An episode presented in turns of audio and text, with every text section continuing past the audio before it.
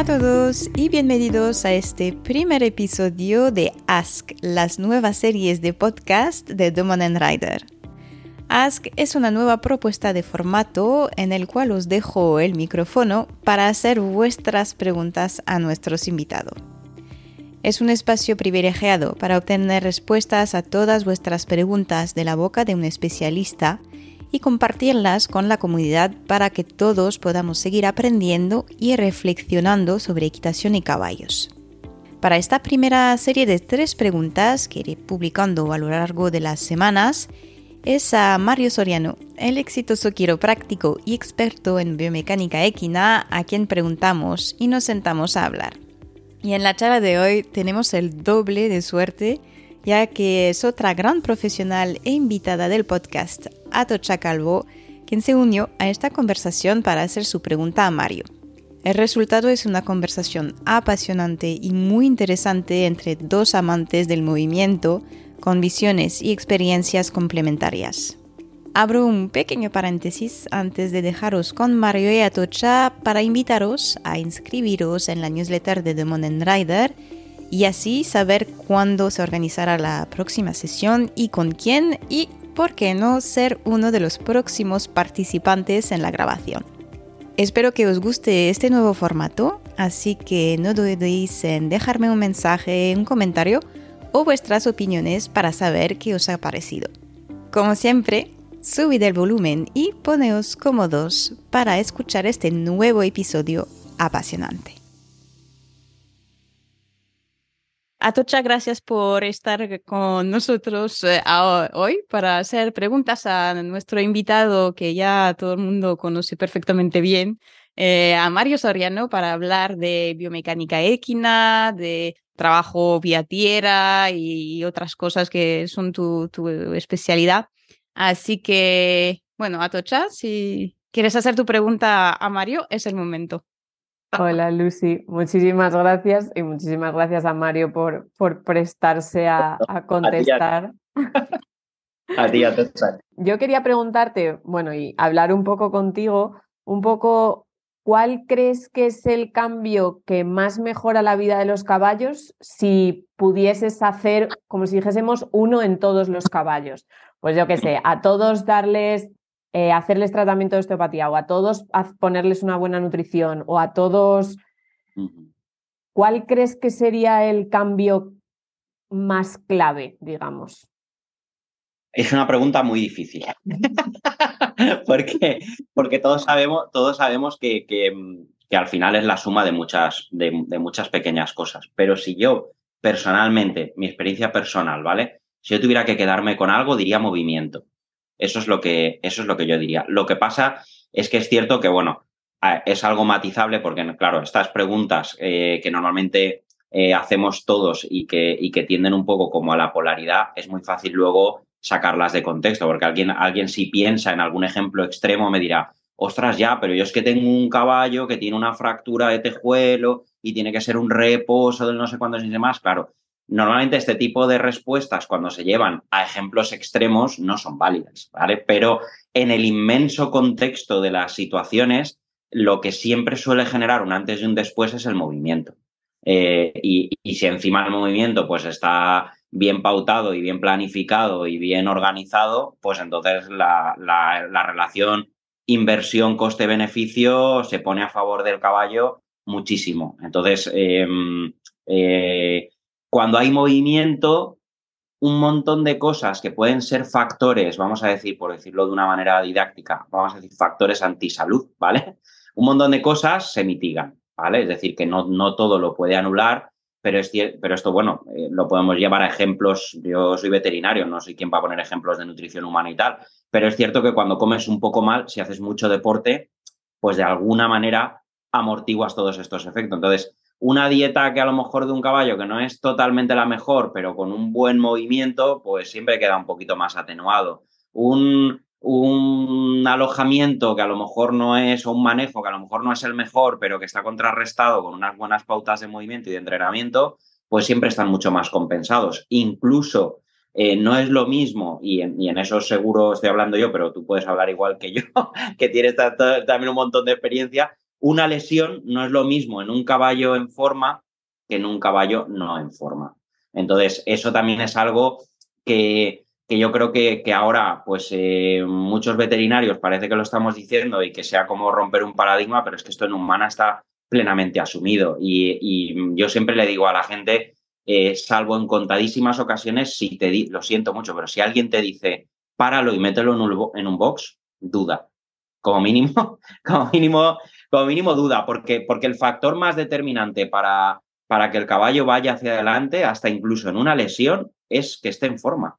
Habrá que buscar la manera de que esté en forma para ese caso y para eso estáis, sobre todo profesionales como tú, pero, pero para mí, sin duda, el factor determinante es, es el movimiento, porque es que cuando hay movimiento, el manejo dietético funciona mejor. Cuando hay movimiento, mi trabajo osteopático da mejores resultados. Cuando hay movimiento, eh, existe posibilidad de, de, remodelado muscular y el saddle fitter lo tiene más fácil. Y así con todo. Cuando hay movimiento, el trabajo del podólogo es más efectivo porque puede hacer cambios que luego, luego llevan una inercia de movimiento asociada. No es hacer cambios en un caballo que está 23 horas y 15 minutos parado. Entonces, para mí, sin duda, si me tuviera que quedar con algo, evitando ejemplos extremos que a alguno se le pueda plantear en la cabeza, me quedaría con el movimiento. Sí, Sí, la verdad es que, bueno, ya lo sabéis los dos, yo soy muy fan del movimiento. Em, y además, un poco lo que tú dices, ya eh, que todo lo demás es, mm, por supuesto, muy importante y mm, eh, tampoco puedes hacer que un caballo se mueva si no le das de comer. Pero, pero sí que es verdad que yo creo que el movimiento es clave y también un poco como la doble vertiente del movimiento que tenemos en la cabeza de la parte de entrenamiento y también los caballos sueltos, ¿no? O sea, ese movimiento que pueden tener ellos solos, que, que, creo que también es bastante, bastante interesante. De hecho, últimamente he tenido un par de, de casos de gente que tiene a los caballos con trackers, y son caballos lesionados. Y, por ejemplo, una de las cosas que vemos es que hay una relación directa entre cuando, ellos se van moviendo más y cuando se van encontrando mejor. Entonces muchas veces sabemos cuando tienen días buenos por el movimiento, que y lo, he visto bastante interesante también eso, como una manera, no, en ningún momento ellos se mueven cero, ni cuando se encuentran mal, que eso creo que también es bastante interesante, mm. pero como que yo creo que ellos mismos también regulan su movimiento, ¿no? Que hay veces que nos da mucho miedo, no, no le sueltes, no vaya a ser que, se mueva de más. No sé si se pueden, no sé si que se mueva de más es un, no sé qué tal te suena a ti. Claro, eh, eh, suena difícil de entender. Lo que pasa es que, como todo, sí, es cierto que hay caballos con una situación de desnaturalización muy brutal, eh, que claro, a lo mejor alguien, si alguien me plantea el ejemplo de no, es que este tiene 25 años y desde que tenía 6 meses está en un box, pues ese caballo es exactamente igual que cuando lo sacas, pues se puede comer una planta venenosa, por supuesto, porque tampoco tiene ni habilidades olfatorias, ni de rastreo, ni de detección, ni de palatabilidad, no tiene nada, ¿vale? Porque ha estado en una situación de estabulación constante. Pero quitado ese tipo de casos extremos, eh, es lo que tú dices, el propio movimiento muchas veces te da un indicador y todos los caballos que están como en alojamientos dinámicos, el sistema que sea, paddocks de movimiento y tal, Em, te da un montón de información. El ver cómo se están moviendo, de qué manera, cuándo, en qué momentos. Eh, y todo eso es súper es súper importante. Eh, es súper importante, pero luego también yo quiero ahí como poner un asterisco eh, en el sentido de es súper importante y es muy válido, pero tampoco me sirve el soltarlo como maniobra de rehabilitación, ¿vale? Que eso creo que estarás también de acuerdo conmigo, porque muchas veces se oye en este mundillo de, pues bueno, como ya hemos acumulado tantas lesiones que ya no sabemos un poco por dónde tirar, pues oye, ya lo hemos soltado en un, lo hemos soltado ahí y esto pues sería un poco el equivalente a, pues, como ya no saben qué hacer conmigo los médicos, pues me han soltado en una isla virgen y, y, que la naturaleza obre sus designios sobre mí. Y eso normalmente suele ir mal. Eh, aunque es cierto que son animales bastante agradecidos y es cierto que a veces te llevas sorpresas de, mm, no es el primer y último caso que ves un caballo que ha sido dejado en un, en un cercado porque tal y al cabo de tres años ya ni cojeas, lo vuelven a montar, vuelven a entrenar con él, pero también te puedes llevar una sorpresa desagradable con eso. Entonces, el asterisco yo creo que es importante porque el, doctor naturaleza hace cosas, pero no siempre.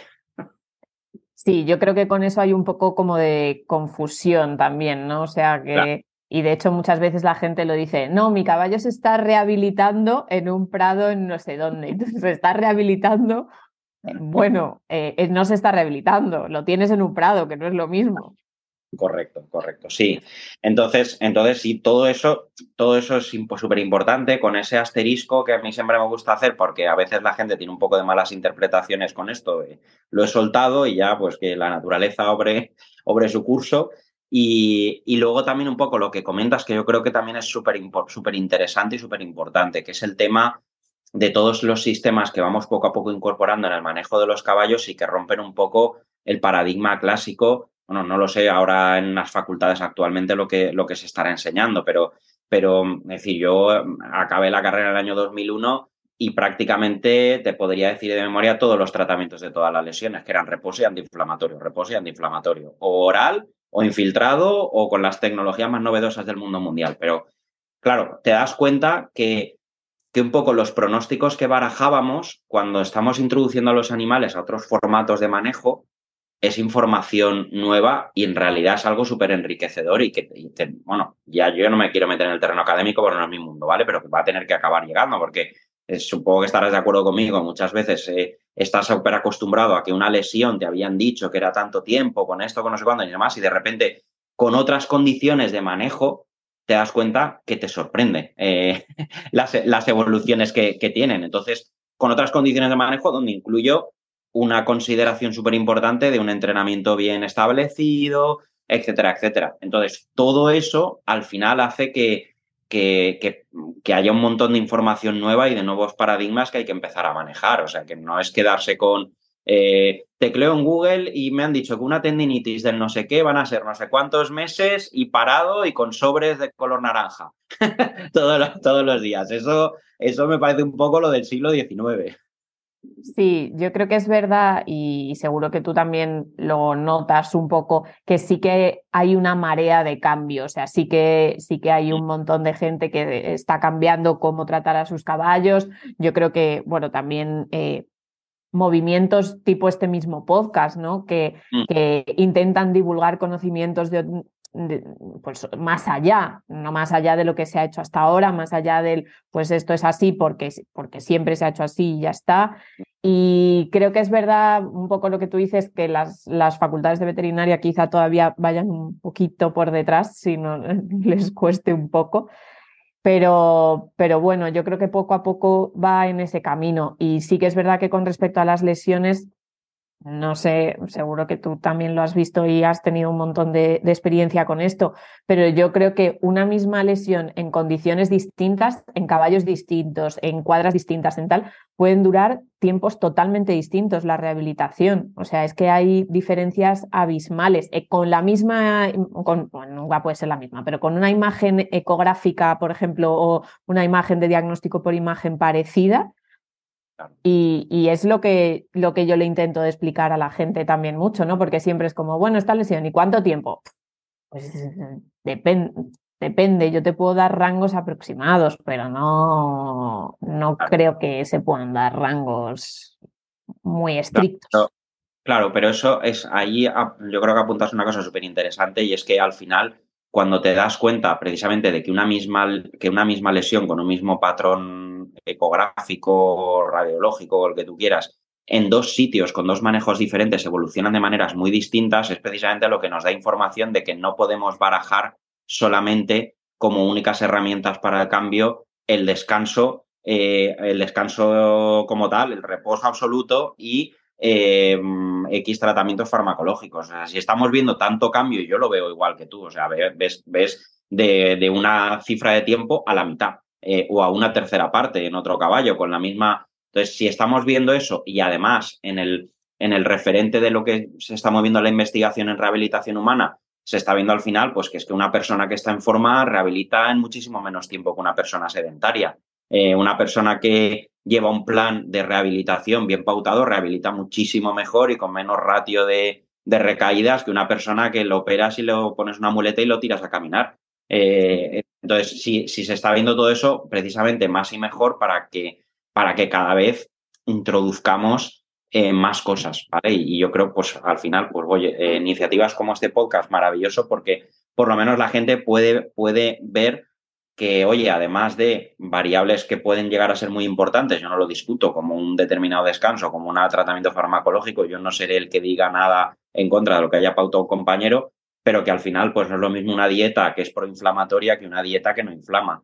Eh, no, no es lo mismo un caballo que tiene core que un caballo que no tiene core, no es lo mismo un caballo que tiene abdominales que uno que no tiene, y así con un montón de cosas. Claro, yo creo que al final también eh, falta un poco como hacer pautas más completas y ver a los caballos quizá de forma un poco más completa.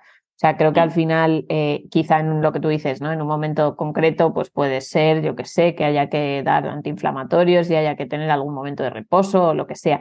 Pero, pero es verdad que el pautar, pautar movimiento todavía falta, no, no es algo que, que se vea mucho, revisar qué come o no come ese caballo, eh, mm, tema de aplomos, herrajes, si hay que errar o no, o bueno, en ciertas lesiones, de hecho, seguro que tú también lo has visto, eh, los caballos descalzos tienen mejores recuperaciones muchas veces porque, bueno, pues facilitas mucho la propiocepción, tienes otras ventajas. Entonces, bueno, depende en qué casos se puede valorar. Entonces, yo creo que también es un poco como esa visión global, ¿no? Intentar ver un poco más allá de lo que es la lesión en sí o el problema en sí. Claro, sí, sí, totalmente. Es que es, que es eso, tú lo has dicho muy bien. Es, es al final, hay una lesión, eh, pues a lo mejor hay una lesión en un tendón, una tendinitis clásica mondaylironda de las que acompañan al mundo del caballo desde el origen de los tiempos, pero luego junto con esa eh, lesión, pues hay una sobrecarga en el hombro, existe una pérdida de flexibilidad del cuello hacia un lado o hacia otro, la silla empieza a no ajustar bien, como no ajusta bien empiezan los puntos de presión en otro y entonces al final es una cadena eh, en, un ser vivo como el caballo que es un maestro de la compensación, que es que es, esa es una, es un arma de doble filo, juega a su favor para evitarse muchos problemas, pero enreda la madeja muchísimo. Entonces, para rehabilitar una lesión como tal, sobre todo cuando son lesiones de estas, porque yo hay un poco como ejemplo tonto, es, me a la gente, masivamente hay como dos, para mí hay como dos tipos de lesiones, que esto por si lo escucha algún compañero seguro que me intenta quemar, ¿vale? Pero bueno, para que se entienda, hay como dos tipos de lesiones. Una cosa es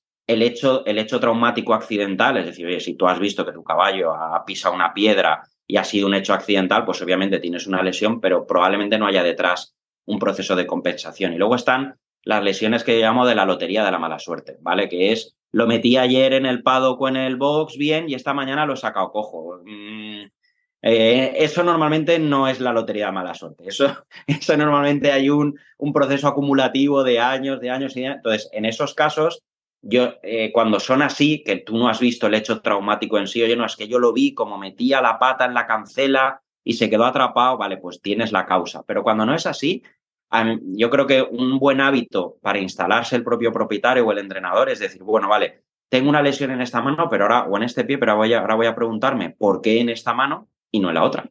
O por qué en este pie y, o por qué en este bípedo. Todo hay que preguntárselo.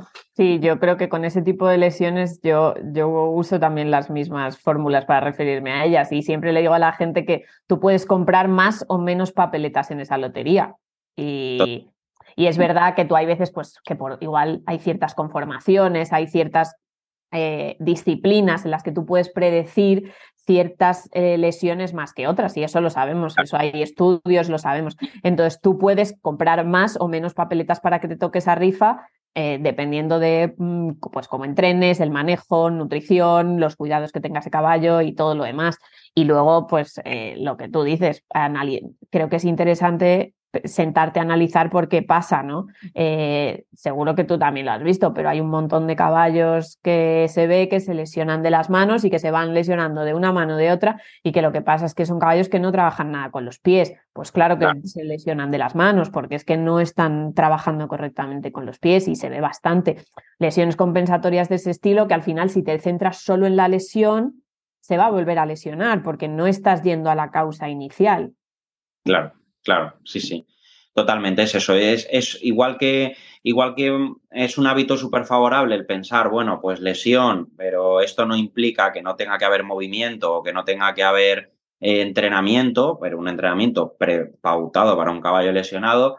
pues exactamente igual es lesión. Bueno, ahora me tengo que preguntar el por qué, el porqué de todo esto, porque nunca es la lotería de la mala suerte. O sea, si además eh, hay, por ejemplo, estudios en algunas cuestiones quiroprácticas de humana donde se ve que, que a veces hay tránsitos hasta de 10, 15 años entre determinadas pérdidas de movimiento de una vértebra y apariciones de, algunas cuestiones discales. Pues si esto es en humanos, que somos los más quejicas del mundo, que no serán un caballo.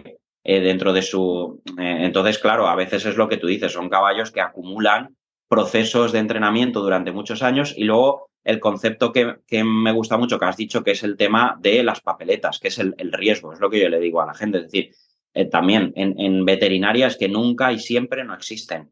a mí me, encantaría que pudiéramos prever todo, pero es que esto no es así. Son, son papeletas. Y yo a veces cuando das algún clínico o algún seminario, siempre pongo el mismo ejemplo. Eh, mi abuelo fumó hasta los ochenta y pico años y no tuvo cáncer. Y hay gente que fuma y a los cuarenta muere. Eh, ¿Por qué? Porque son papeletas de riesgo, es decir, y el riesgo son probabilidades. Hay gente que les explicas algunas mm, pautas o hábitos de, de higiene de movimiento del caballo y te dice, pues yo nunca he hecho esto y jamás se me ha lesionado un caballo, pues ole tú, pues te ha acompañado la, te ha acompañado la buena suerte, pero que sepas que es una cuestión de probabilidades, que a más caballos toques llegará un día que aparecerán las lesiones, porque por una cuestión de probabilidad, pues al final te toca.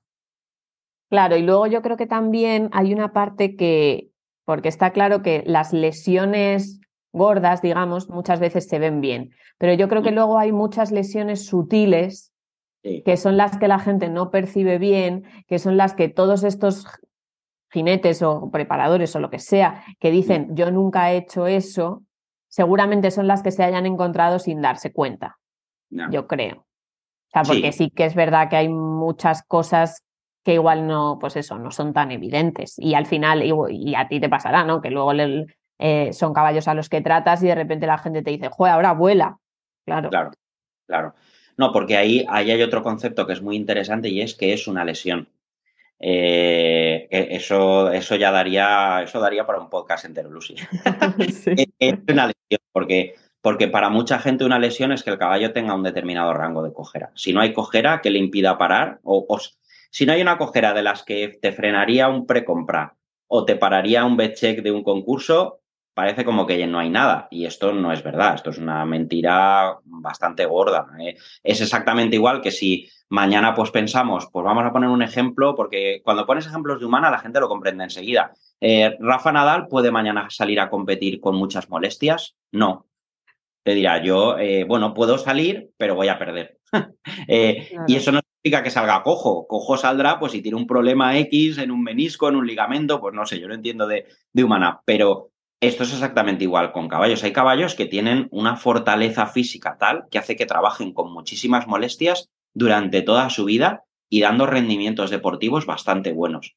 No existe lesión, pero tu caballo está muy molesto. Pues estás viendo una versión de tu caballo, pues que a lo mejor es el 60% de lo que él podría llegar a dar, además asumiendo muchísimos riesgos. Y además, pues bueno, yo ya no entro en el debate ético, que sin duda también es, ¿vale? Que pues no, no es aceptable que esté el, animal ahí sufriendo, haciendo cosas. Entonces, eso ya da para un redebate porque ¿qué es? Yo, todo eh, muchas veces eh, a ti te pasará también que a veces va, estás en un sitio y te dicen, pues ya que estás aquí, ¿por qué no revisas a este que, oye, no le pasa nada? No le pasa nada que hayas visto tú. yo, siempre le digo, mira, si lo pones en la anilla, eh, casi seguro que algo sacaré. Entonces, le vamos a formular la pregunta de manera diferente. Quiero que averigües si realmente hay algo, pero esto de que no le pasa nada, bueno, no le pasa nada que hayas visto tú. Sí, sí, yo creo que, que eso en cuanto empiezas a trabajar con caballos sanos, y pongo comillas, ¿no? Porque sí que es verdad que, pues eso, yo por ejemplo sí que eh, me ha pasado trabajar con clientes de, no, vamos a hacerle un plan de trabajo a este caballo que está fenomenal, pero bueno, para que vaya un poquito mejor.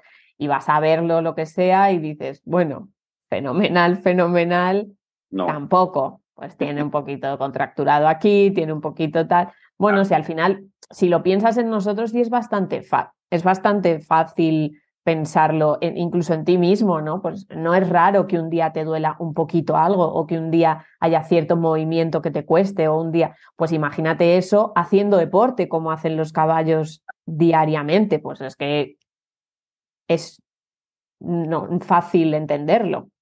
Sí, sí, sí, sí. Es llevar los ejemplos de un poco del sentido común y de la lógica nuestra, enseguida, enseguida se pueden captar cosas. Y, eso, eso es súper importante. La gente a veces se sorprende. Uy, pues no pensaba yo que le dolería aquí tanto. Pues mira, sí.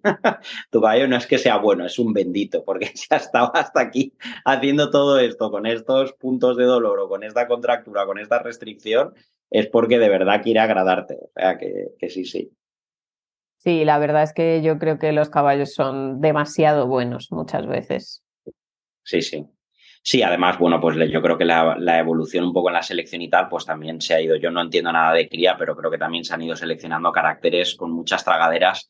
Eh, y cuando viene el caballo que dice, no, yo por aquí no paso, este caballo normalmente pues suele, suele ir apartándose poquito a poco porque, porque hay caballos que, que no admiten eh, el umbral del dolor, pues al final esto es una cuestión subjetiva y hay caballos que no, que hay determinadas cosas por las que no pasan y enseguida te lo demuestran y ya está. En cambio hay otros que dices, madre mía, estos caballos cómo están corriendo en estos niveles de, rendimiento y tienen toda esta cantidad de cosas. Pues, pues sí, eso pasa y es un poco otra llamada para la reflexión. Es decir, el, hecho, de que, el hecho de que tu caballo no te esté cojeando, pues, eh, pues me parece magnífico, está bien, pero, pero eso, no, eso no es garantía de, absolutamente nada.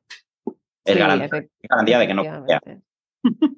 Claro, no, no, total. Y además eso, es verdad que yo en ese sentido también he sido la primera que, claro, pues como tú supongo, ¿no? Que montaba desde pequeñita, que te han enseñado un poco tal, y que los caballos em, cuando se quejaban o cuando tenían algún comportamiento así, siempre me, pues me enseñaron que al final e, es, no había que permitirlo, ¿no? Como había que enseñarles a portarse bien y hacerles callar. Y yo creo que al final hay ciertos comportamientos que estamos o sea, que es que es nuestra culpa que no reaccionen o que estén así. Y cuando los caballos reaccionan, que yo creo que muchas veces, pues eso, son caballos más sensibles o caballos que, bueno, pues no, no te van a decir que sí a todo, como que nos sorprende a veces, ¿no? Como, joe, y es verdad que yo ahora eso, pues, bueno, incluso como propietaria, yo tengo una yegua que es ultra sensible, o sea, es que vamos, te lo deja clarísimo, además no te deja eh, ninguna duda. Y es verdad que me lo han dicho alguna vez, como, joe, tal, menos mal que esta es tuya, porque si no, esta la habrían dado por todos lados para enseñarla, ¿no? A ser buena. Claro, claro, sí, sí, sí. Eso, eso pues es otra, otro punto a trabajar mucho, que son las interpretaciones de las incomodidades. Eh, pues desde expresiones faciales hasta expresiones corporales, hasta, hasta un poco de, pues eso, de como si dijéramos en los típicos ítems de decir, no, es que si te está haciendo esto, no es que tu caballo sea diestro zurdo, no, es que no, no hay diestro zurdo, hay, hay que girar bien hacia un lado o gira mal hacia el otro, no es que, eh, pues, o yo qué sé, por las típicas cosas que, que a día de hoy yo ya las oía, tengo 44 años, las oía cuando era pequeño y la sigues oyendo. No, es que este se hincha cuando lo cinchas porque es vago.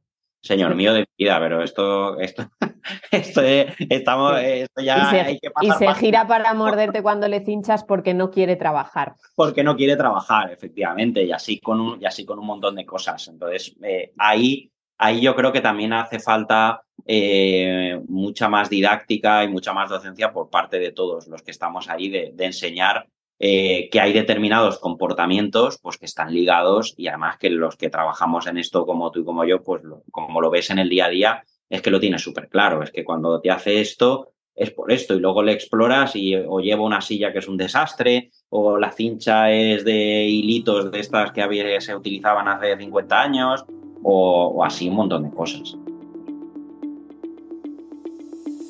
No sé vosotros, pero a mí me encantó escucharlos. De hecho, podríamos seguir así un rato más, ya que hay tanto que decir sobre la importancia y los beneficios del movimiento. Antes de dejaros seguir con vuestro día, os recuerdo que para recibir la info sobre la organización de próximas sesiones de Ask, de grabación con otros invitados, debéis estar inscritos a la newsletter. Así que os dejo el enlace para rellenar el formulario en la descripción del episodio. También quería añadir que después de hablar con algunos de vosotros, pasar detrás del micrófono y escuchar su voz en un podcast puede que os impresione o os dé vergüenza. Para deciros la verdad, a mí me sigue pasando cada vez que entrevisto a alguien. Pero no tiene que ser un freno de verdad. Todas las preguntas son válidas y benefician o beneficiarán a la gran mayoría de la comunidad, sino a toda. Además, eh, ya sabéis que todos los profesionales del podcast tienen una pasión por la transmisión, además de los caballos, y les encanta poder compartir todo lo que saben y que nos sea de ayuda. Y en cuanto a mí, pues no muerdo y estaré encantada de daros la bienvenida para que paséis un buen momento. Gracias por compartir vuestro tiempo con nosotros hoy y nos escuchamos la semana que viene para descubrir una nueva entrevista apasionante.